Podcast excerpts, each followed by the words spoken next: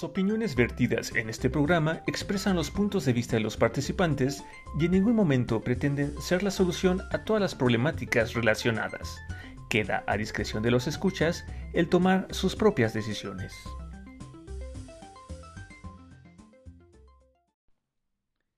Les damos la bienvenida a una emisión más de Entropsy, un espacio donde exploramos y reflexionamos sobre esos elementos psicológicos que nos caracterizan como seres humanos. Hola Iván. Hola Fede, ¿cómo estás? Bien, bien. ¿Qué tal tú? Pues ya es casi final de mes. Qué rápido pasa el tiempo.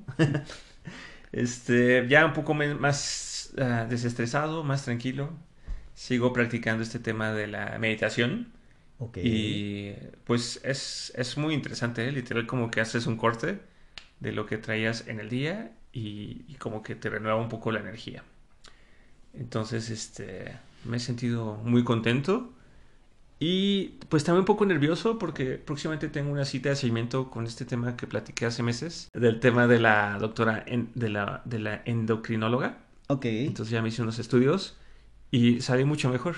Qué bueno, Iván. Entonces, Felicidades. Gracias. Entonces sí, pues digamos que todo lo que he invertido, ¿no? En tiempo y dinero, este, pues está rindiendo, está rindiendo frutos. Qué bueno, Iván. Queremos, sí. Iván, para mucho rato, así que no dejes de cuidarte, por favor. Muy bien. ¿Y tú qué tal? ¿Qué tal este jueves? Pues mira, he decidido que me voy a dar un masaje todos los días jueves. Así que al rato me toca masaje de pies, me voy a consentir, me voy a apapachar y creo que va a ser un lindo jueves. Hoy va bien, así que yo creo que va a cerrar mucho mejor. Fíjate, ahora que, que, lo comentas y aprovechando que hoy no hay festividades, este, en, la medicina, en la India eh, es una de las culturas más antiguas del mundo, entonces está la medicina ayurvédica, mm. que es también de las medicinas más, más antiguas de las que se tiene registro. Dentro de la medicina ayurvédica, eh, para tener salud hay que hacer cuatro cosas. Y dentro de esas cuatro, las cuatro son comer de acuerdo a tu dosha, que le llaman, que es como, digamos, tu personalidad, este, la meditación, hacer yoga y el masaje.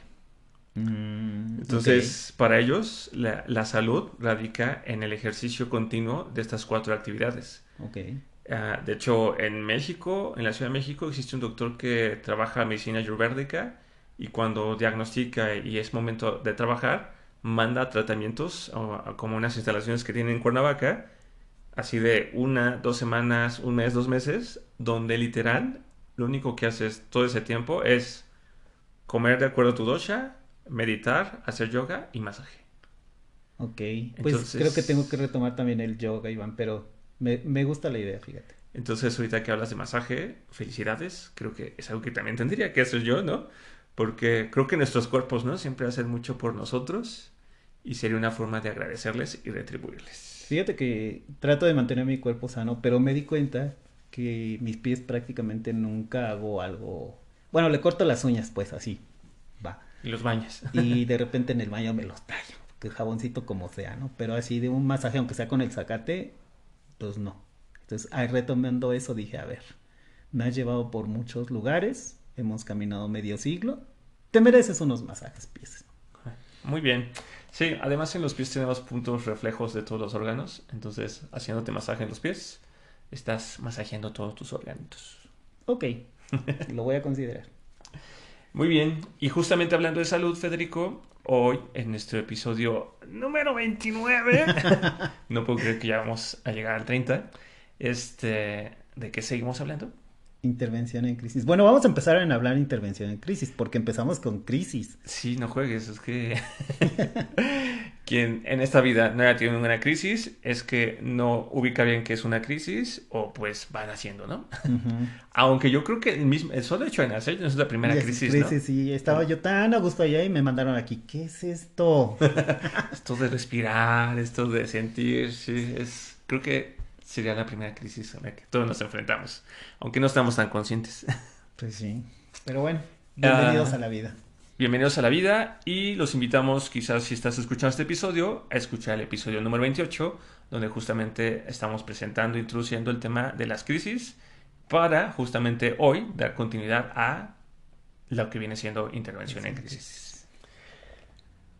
Y bueno, Fede, este, quizás un poco resumiendo lo de la sesión pasada, pues el tema de las crisis podríamos decir que es un estado temporal que viene de forma súbita, que se puede dar por muy diversas razones, no sé, desde accidentes, desde temas de desarrollo, este, experiencias de, de la vida, ¿no? Y que desorganizan o desestabilizan nuestra como estabilidad, ¿no? El ritmo habitual. El ritmo habitual a nivel emocional, a nivel cognitivo, a nivel intelectual, eh, financieramente, familiarmente, socialmente. Este, hay consecuencias, ¿no? Pueden ser algunas no visibles, quizás más temas como a nivel personal y psicológico, tal vez no se percibe. Este, puede ser algo muy este, visual como un accidente, ¿no? O sea, cortarte este, para que te lleve al hospital este, pero de cualquier forma, algo que concluimos o vimos la, la crisis es que forma, crean un parteaguas, ¿no? Si nosotros miramos como un caminito, se presenta la crisis y sea lo que pase, o sea, si lo logramos resolver de la mejor manera o la tratamos de ocultar, crea un cambio, ¿no?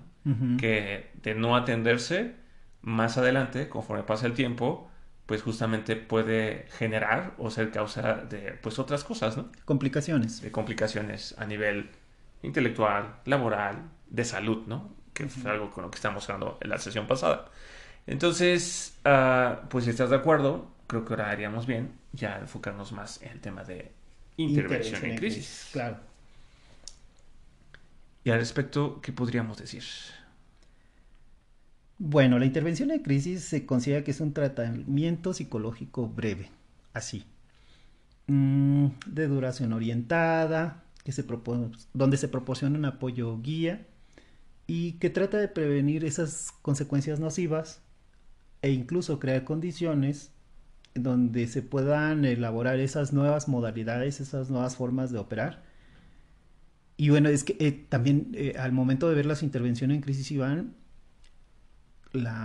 Em, se han avanzado en los estudios así como para decirte de, decíamos, crisis de la adolescencia y cómo intervienes, o en una catástrofe, en una tormenta, un ciclón, un terremoto, ¿no? Que, que, están presentes hoy en día y son otros estilos, ¿no? O en conflictos armados, también hay, hay intervención en crisis, hay de muchos tipos y tienen orientaciones muy distintas cada uno. Ok, o sea, y siguiendo un poco con lo que nos compartes, pues finalmente lo que busca esta intervención en crisis es permitir que la persona recupere ah, su funcionalidad, ¿no? Antes de la crisis, antes del evento, restaurando el equilibrio emocional y mejorando este tema que ya comenté de la conceptualización del evento, ¿no? Ah, no sé, me pongo a pensar, por ejemplo, en algún momento dentro de mi historia, pues pasó algo a nivel familiar muy fuerte y pues yo acudí con otros familiares a los que tenía confianza y pues dentro de lo que, digamos que esa fue mi intervención, ¿no? O sea, yo vi la crisis, ¿no? Y en cuanto pude acudí con estas otras familiares y durante esa, eh, esa, esa, otra reunión que tuve, uh, fue como ese, tuve estos primeros, estos, estos, uh, esta intervención y ya fue que me ayudaron a, a, a tranquilizar mis emociones, me, me, brindaron como ese apoyo que pues necesitaba, ¿no? Y este, y a partir de que ya me tranquilicé y ya está un poco más este, relajado, fue que también se propuso, ¿no? Como un plan de, bueno, ¿qué podemos hacer o qué podrías hacer, ¿no? Y ya de ahí pues tomé algunas decisiones que justamente me permitieron, este, regresar con el tiempo a ese estado, a ese Iván que yo siempre había sido, ¿no? Antes de, la crisis. De la crisis. Ah, y, y, creo que este tema de la intervención en crisis, aunque comentaste que es un tratamiento psicológico breve, es algo que de forma muy intuitiva todos hacemos, ¿no? Digo, mis familiares que me apoyaron, pues no eran psicólogos, ¿no? Pero finalmente eh, me dieron como este apoyo, esta intervención y, creo que eso es algo muy interesante, ¿no? De la intervención en crisis, que realmente casi cualquier persona lo, puede dar, ¿no? De forma intuitiva o preparada. Sí, fíjate, Iván, me hiciste que me acordaba del sismo del 85. Este, en el 85, bueno, imagínate. Vivir es, de cerca muchas estas situaciones y muchas realidades donde se trastocaron. Yo me acuerdo que en ese tiempo yo estaba en, entrenando en un deportivo y el deportivo fue uno de los que se utilizaron para recibir a damnificados, ¿no? Porque el piso era de madera y decía es más amigable para recibir a, estas personas que se quedaban sin casa, ¿no? Y mi papá tenía un camión de materiales. Entonces, mi papá, ah, mi papá siempre tenía una capa de superhéroe. O sea, agarró su camión de materiales y fue a ayudar a, a remover escombros. Okay. Y yo me acuerdo que en, en, la familia, pues varios a veces le ayudábamos y quisimos ir y él dijo no. Y todos nos quedamos, ¿por qué? O sea, él, él nos daba el ejemplo y nos dijo no, van a, van a buscar otra manera de hacerlo porque dentro del, del, de este desastre que está pasando hay realidades ahí que a ustedes les van a afectar. En ese momento no nos dijo nada, tiempo después nos explicó que pues él llegó con el camión de materiales en donde se supone que ya habían pasado los rescatistas y ya no había personas y había pedazos de seres humanos que salían conforme iban removiendo los escombros. Entonces mi papá tuvo un impacto muy fuerte y dijo, mis hijos no van a ver esto. Vamos a ver cómo ayudamos, ¿no? Yo a mí me tocó ir a este deportivo a ayudar a hacer comida para los damnificados y repartir víveres y y provisiones y cosas para los que estaban ahí como damnificados, ¿no? Y como dices, es un tiempo breve en donde pues nadie nos dijo ni le dijo a nadie que tenía que ser nada, ¿no? La, la población en general se vio el desastre y dijo... Se organizó. Hay que ir y hay que hacerlo, ¿no? Este... De, de, hecho, creo que a partir de ese terremoto fue que también se desarrolla todo este tema de protección civil, ¿no? Sí, antes de eso, pues era el bombero y el policía, ¿no? Nada más.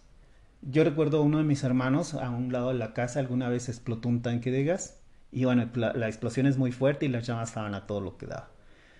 Y ya le habían hablado los bomberos, Iván, y se tardaban, entonces mi hermano así con las llamas y todo, se puso este una cobija, se humedeció y se metió a sacar a un par de niños que estaban ahí atrapados, ¿no? Ya cuando llegaron los bomberos, bueno, pues ya le ayudaron. Pero antes eran los bomberos, Iván, prácticamente los bomberos, los policías llegaban como esta parte de hacer un, una periferia y que nadie se acercara. Y los que entraban o lo que hacían esto de protección civil eran los mismos bomberos, no existía protección civil. Ahora sí que es como de las consecuencias positivas de la crisis, ¿no? En ese caso sí. fue un terremoto, algo que superó la individualidad, pero tampoco no hay que irnos tan lejos, Federico, digo, ahorita en 2017, ¿no? Aquí en la Ciudad uh -huh. de México hubo otro terremoto, este, y sí, creo que el actuar fue muy distinto al del 84. 85. Y, perdón, el 85, y lo que yo sí ubico esta vez es que justamente mucha gente que estudió psicología se fue a los puntos donde hubo desafortunadamente derrumbes y asistieron a las personas que vivieron la experiencia traumática de ver cómo casi se quedan atorados o se quedan atorados o que perdieron algo o alguien y justamente se brindó este apoyo de intervención en crisis psicológica. Sí, fíjate que durante la carrera, en el 2005, 2006, no recuerdo, yo creo que 2006, hubo un, un, huracán que impactó a México. Y en el sureste mexicano, bueno, pues... Los, sí, total. Y me acuerdo que durante la, la carrera de, de, los inicios se, se hizo una caravana de salud. Y fueron muchos que estábamos en formación, tanto psicólogos y médicos, enfermeros, a tratar de apoyar a la zona, ¿no? Y encontraban muchas cosas. Yo en ese tiempo la verdad es que no pude ir porque además de trabajar estudiaba. Entonces en el trabajo no me dieron permiso de pertenecer a la caravana. Dijeron, ¿Y reconociste tus límites? Te quedas. No, bueno, muy estrechos, pero sí dije, ok, así es, aquí estoy y bueno. Fui de esos que fueron a juntar víveres y les ponían leyendas de esto es para este Yucatán, esto es para Mérida. Okay porque aunque estén lejos, están cerca, ¿no? Cosas de ese tipo sí pude hacer, pero todo lo que yo quería hacer, pues no, no fue posible, ¿no? Mis límites me dijeron, aquí estás. Sí, pero justamente creo que es algo que comentábamos, ¿no? Las crisis, de la índole que sea, es un evento imprevisto, ¿no? Que depende de cómo cada quien lo pueda percibir y lo conceptualice, pues va a generar que pues se quede almacenado como royéndose, o va a sacar herramientas, va a sacar facetas de uno mismo que no conocías, ¿no? Uh -huh. Ya hacías, por ejemplo, tu papá, ¿no? En el 85, pues tomó su camión y fue a ayudar, ¿no? O sea, pero si no hubiera ocurrido eso, quizás tu papá nunca hubiera, se le hubiera ocurrido que puede usar su camión para ir a mover escombros, ¿no?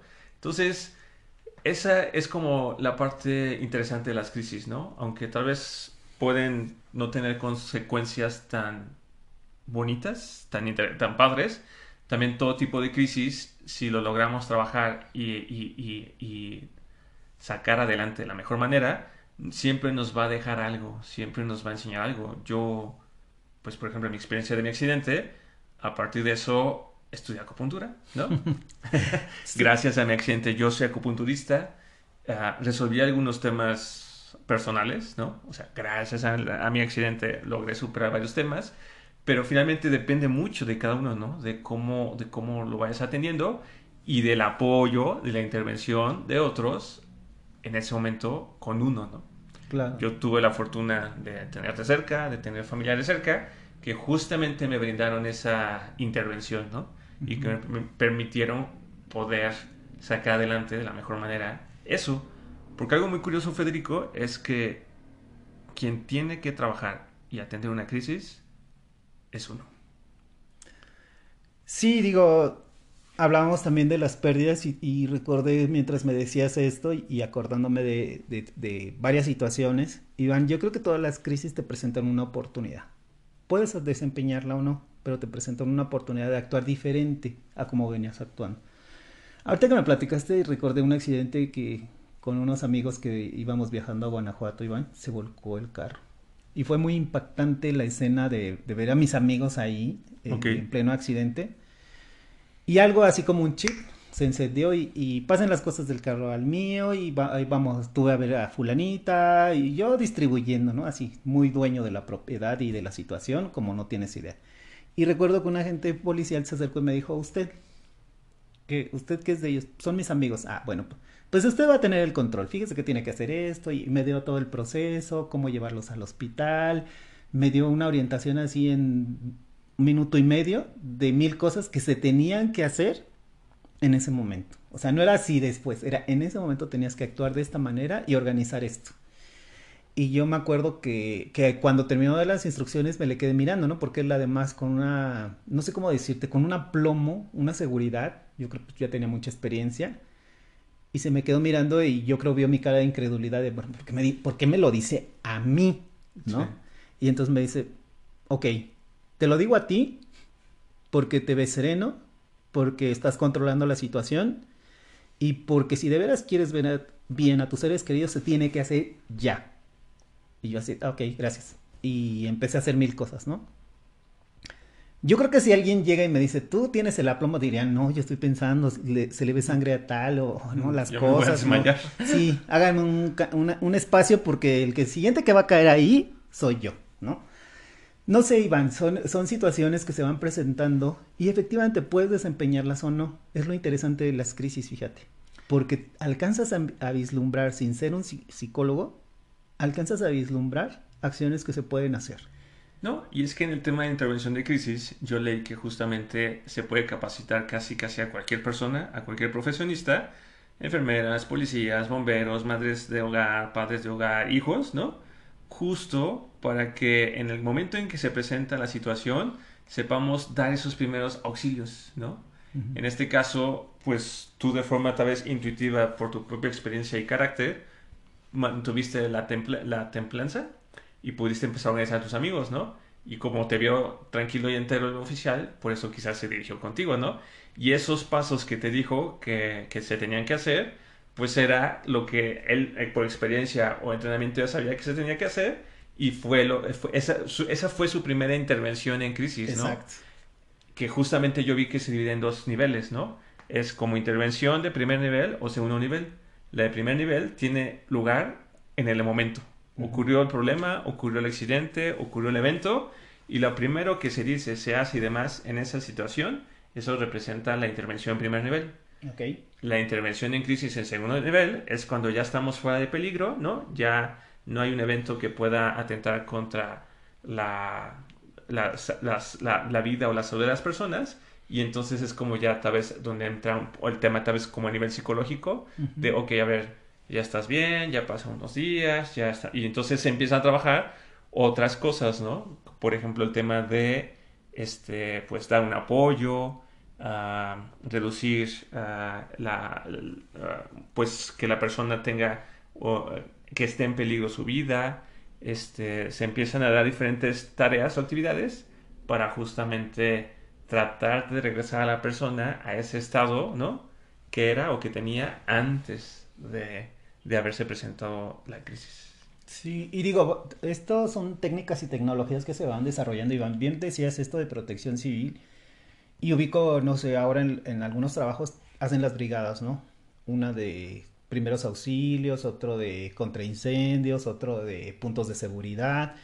Y yo decía, no, pues está padre. También ahora hay escuelas donde te dicen, bueno, las mamás o los papás o los hijos forman esta brigada y tenemos esta atención, porque si hay una situación grave, pues debemos de tener una, una respuesta, una alternativa de, de cómo resolver, ¿no? Cuando alguien me, me, decía, bueno, y como psicólogo, ¿qué haces? A mí me daba mucha risa porque digo, pues es que como seres humanos tenemos que hacer algo y como psicólogos, pues sí tenemos una formación y como bien dices tú, prácticamente cualquier persona puede atender una crisis, ¿no? Prácticamente. Porque sí tenemos algunas limitantes, sí. ¿no? Y como decías tú, de primero o segundo nivel, bueno, hay, hay estudios incluso ya más desarrollados donde hablan sobre poblaciones y cómo manejar, ¿no? Yo recuerdo la primera situación que yo ubicaba de cómo, cómo hacían una intervención perfectamente estructurada y operable, era de cómo atienden los terremotos en Japón, ¿no? ¿Qué, ¿Qué, hace la población? ¿Qué hace la comunidad? ¿Qué tienes que hacer en lo individual? ¿Cuáles son las prioridades? ¿Cuál es la secuencia de acción? Cómo tienes que resolverlo y después de que pasa el terremoto, cuáles son los pasos a seguir, que como tú dices, pues son los de primera, eh, primera instancia, primer contacto y luego ya vienen los de segundo, ¿no?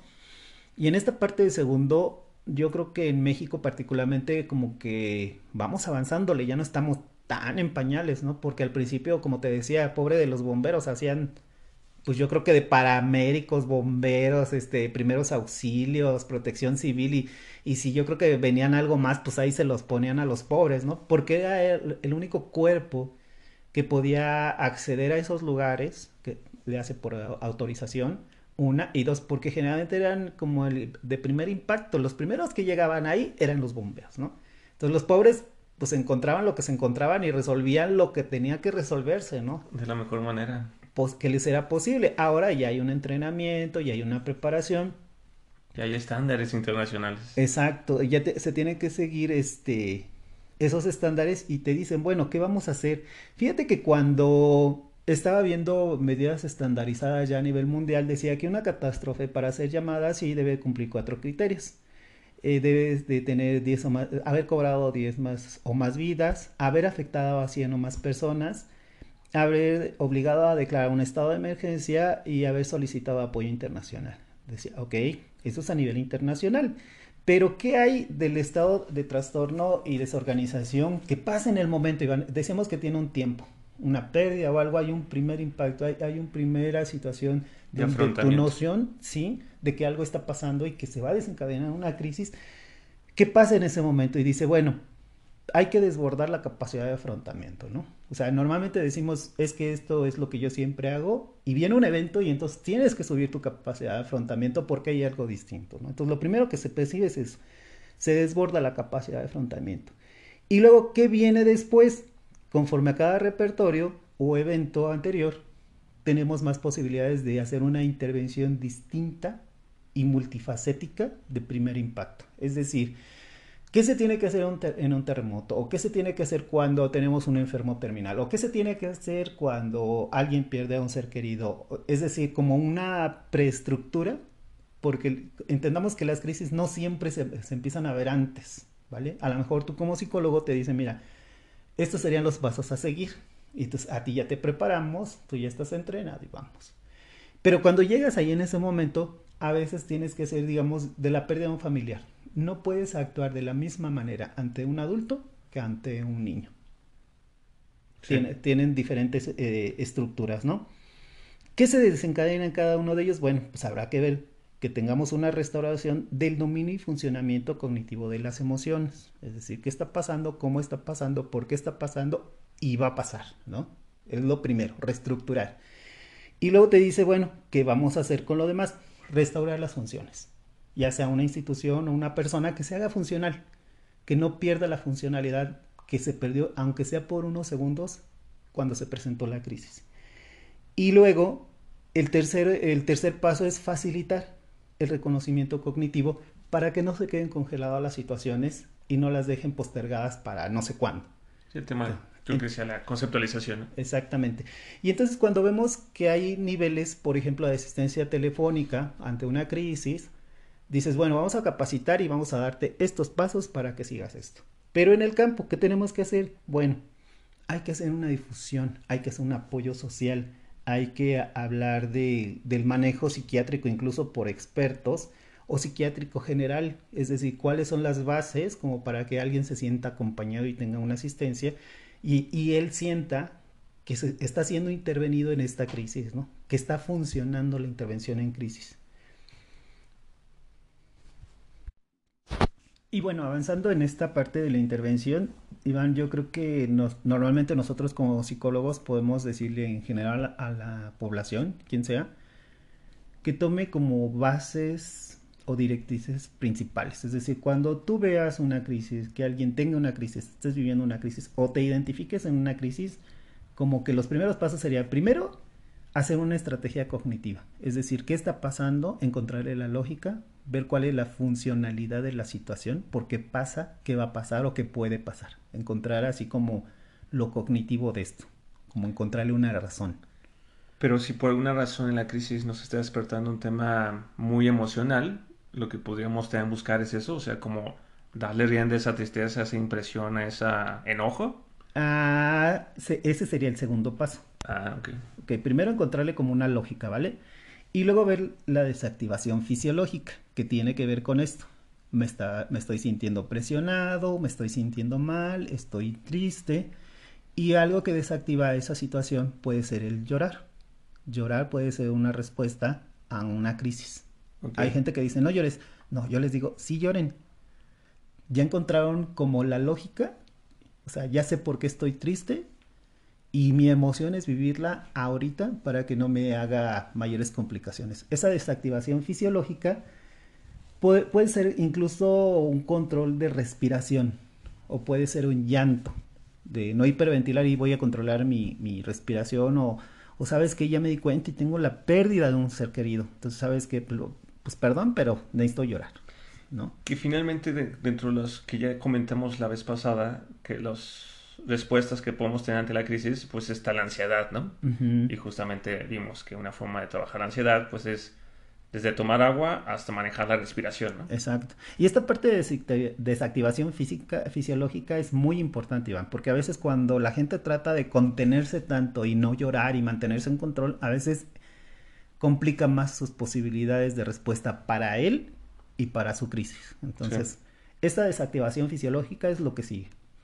Después, ya que, hicimos el segundo paso, hay que tener técnicas de visualización. ¿Cuáles son las posibilidades de esta situación que se va a desencadenar, no?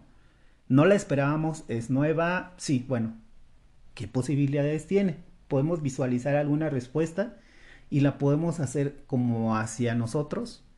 Una de las, las actividades que, que recomiendan cuando esté en esta parte de la visualización es escuchar música, Iván la musicoterapia es una alternativa de visualización dentro de la intervención en crisis, oír música. Ok. Este, alguien decía por ahí que la imaginería, es decir, imaginarse es suficiente, pero algunos necesitamos como un respaldo atrás y para más de una persona le sirve la música. ¿Ok? Luego hay diferentes apuestas. Yo me voy por el entrenamiento en relajación, es decir, eh, aprender nosotros a relajarnos con alguna técnica. Yo, por ejemplo, con la respiración, a mí me funciona la relajación por respiración. Hay de diferentes tipos, hay unas más agresivas, hay una técnica que es la relajación progresiva de Jacobson, que habla de la contracción y la relajación de los diferentes músculos de tu cuerpo. Y a mí en algún momento me la enseñaron que era desde tu miembro inferior hasta extremo más alto, ¿no? Es decir, tus pies, luego pasan por tus tobillos, todo el tiempo estás controlando la respiración y contrayendo y relajando músculos. Y eso te va a llevar a un estado alerta, consciente, pero relajado de tu cuerpo. Y digo, esto que comentas también es como, bueno, ya está pasando, ¿no? El evento, ¿no? Es... Uh, creo que haríamos bien un día en meter algún episodio también especial de, con, con, relajaciones, ¿no? O una forma, una meditación guiada. Sin embargo, creo que algo muy interesante que habría que compartir en todo este tema es, ok, la crisis son eventos inesperados, ¿no? Uh -huh. No sabemos cuándo va a ocurrir. Pero algo que tal vez podría ayudarnos a momento de afrontar una situación, así como ya hoy en día ocurre con este tema de protección civil y las capacitaciones y los, este, los equipos ¿no? que atienden difer ca cada diferentes secciones de, de, una crisis, es la prevención. Claro. Entonces, yo como persona, ¿no? Como ser humano, pues es por ejemplo, ¿no? Quizás este, si yo vivo solo o sola, pues ten, tener, conocer el teléfono de alguien, ¿no? Que, claro. que cercano, que sepa que anda conmigo y que en cualquier, en caso de cualquier cosa pueda como comunicarme, ¿no? Y, y pedir el apoyo, ¿no? Uh, creo que otra cosa que también se podría hacer, si es un tema como a nivel psicológico, no sé, una crisis de ansiedad, una crisis este, por algo que nos acaba de pasar, nos acaban de asaltar, este, lo que sea, es como conocer esos teléfonos también que nuestro país, que nuestra sociedad, ¿no? Esos servicios que, que tiene disponibles, ¿no? En México, pues pienso, por ejemplo, el tema de Locatel, ¿no? Uh -huh. O el mismo 911, ¿no? Que no hace mucho es que este, se implementó, ¿no? Ese, uh -huh. ese número como para temas así de, de uh, crisis o de temas emergentes. Sí, fíjate que ahorita con la pandemia, por ejemplo, Iván, se, la UNAM, el Politécnico, es decir, algunas universidades también abrieron líneas de atención. Sí, o sea, es, pensando en México, o sea, uh -huh. eso sería, ¿no? Como uno tendría que tener como uh, a la mano esos números, ¿no? Tus teléfonos de apoyo. Uh -huh. Y este, y pues en el país de donde nos escuchen, pues creemos y confiamos, ¿no? Que cada país debería tener como esas instituciones, porque finalmente, este, como ya decíamos, ¿no? La crisis tiene dos, dos caras, ¿no? Como el evento este, que nos supere o como la oportunidad, pero como son eventos que pueden llegar a ocurrir cuando menos lo esperemos, ¿no? Finalmente, pues, no queremos que nunca nada, nada, paso, nada malo pase. El tema tal vez está un poco prevenido, sería como esas actividades que nosotros desde ya podríamos este, ir investigando para pues estar preparados, ¿no? Claro, fíjate, me hiciste que me acordara algunos este, vuelos, uh, algunos países te requieren un, un, seguro médico que incluye asistencia psicológica por alguna situación que, que sea infortuita en el país donde estás viajando, ¿no? Y aquí en México, ahorita que me dices, no sé si sudamericanos, pero algunos centroamericanos han empezado a, a tener derecho o se vislumbra el que tengan derecho de asistencia psicológica dentro de las institu instituciones mexicanas. Es decir, algo se va avanzando ahí, Iván. Yo creo que sería cuestión de que le dediquen, como bien dices, un tiempo y que se hagan de estos números de apoyo, porque como dices, son imprevistos. Nada mejor que, que hacer un poco de promoción de, de estados saludables, ¿no? Sí, y este.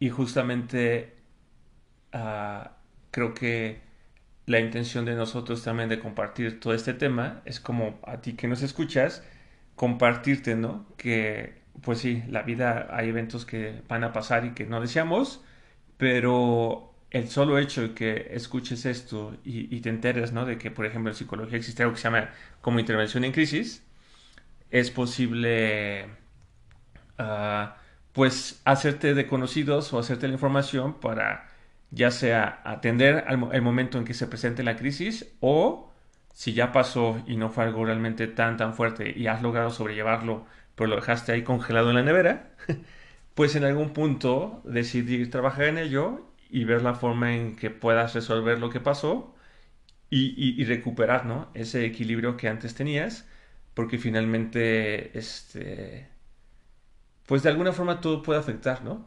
Y si lo que no trabajamos y se quede guardado, va a seguir afectando y tarde o temprano va a pasar factura. Entonces, qué mejor que andar ligeros, ¿no? Viajar este, en el aquí y en el ahora y, y, y disfrutar, ¿no? Nuestras vidas o lo que sea que estemos haciendo.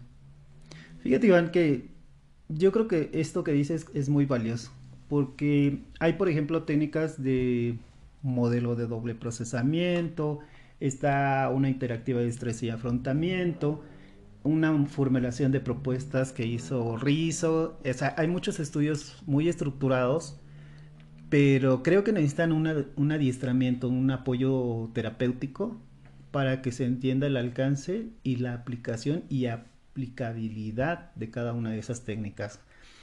Yo creo que con, esto que comentamos atrás, de, visualizar, de, reconocer, todos estos pasos, yo creo que para toda la población en general te dan una alternativa de opción de modelos a seguir dentro de tu mismo contexto y en tu realidad. Y si además de eso se hacen de, un teléfono de asistencia o apoyo, yo creo que, que, van a hacerse operativamente o funcionales más rápido, ¿no? Y como dices, no dejar en, en la nevera nada sino bueno, atenderlo en la mejor oportunidad posible te da el mejor panorama para cualquier crisis. Y, considerado así, que podemos tener una intervención exitosa de crisis. Sí, y creo que quienes nos escuchen, si también desean como irse haciendo de herramientas, ¿no? O de conocimiento que les pueda ayudar para enfrentar cualquier evento, pues los, les extendemos la invitación, ¿no? A que escuchen el tema de ansiedad que ya compartimos que fue en los episodios 2, 3 y 4. Podrían también revisar las emociones, ¿no? Ir entendiendo qué son, cómo funcionan, que fueron los episodios 5, 6 y 7. Y yo creo que, por ejemplo, también revisar el tema de la comunicación, ¿no? O sea, desde el tema de saber leer que alguien puede estar pasando por algo que no está al 100 con su comunicación no verbal, o yo simplemente, ¿no? Entender que tengo a la punta de la lengua mi mayor herramienta, ¿no? Que es la capacidad de decir, oigan, no estoy bien.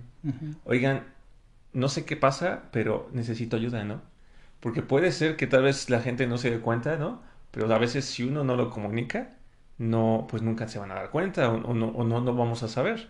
Entonces, el tema de comunicación también lo abordamos ya en los capítulos 17, 18 y 19, ¿no? Digo, esto como una forma de ampliar nuestro conocimiento e, e, e irnos haciendo de pequeñas herramientas, ¿no? Que nos permitan afrontar o ayudarnos cuando una crisis se presente. Sí, Iván, digo, tratar de meter en, un solo lugar todas las opciones este, y decir que a partir de una sola situación o de un solo contexto vamos a poderles dar todas las alternativas, creo que sería estar mintiendo, ¿no? Sí. Hay muchas cosas particulares y específicas tanto personales como sociales, como comunales, sino, bueno, eso es como muy ambicioso. Y nosotros, lo digo en el sentido más humilde, estamos tratando de ofrecer alternativas que sean generalizables, que, se, que, les pueda servir a más de una persona en más de un contexto. Sí. Y, y pues bueno, ¿no? Comentarles que ya estamos llegando al, cierre. El próximo sesión, pues vamos a tener una vez más el café de Entropsy y esta vez vamos a contar con la participación de un buen amigo, que en este caso es un médico, ¿no? Es un doctor. Y pues ya veremos, ¿no? Desde el punto de vista como de salud y de su propia experiencia de vida, pues cómo ha ido, ¿no? O qué hacen, por ejemplo, en ese, en ese ámbito a momento de atender crisis, ¿no? Sí, interesante, Iván, por, por los temas de pandemia, sí, pero además por todas las cosas que un médico puede estar vivenciando en, en el ejercicio de su profesión. Exactamente. ¿no?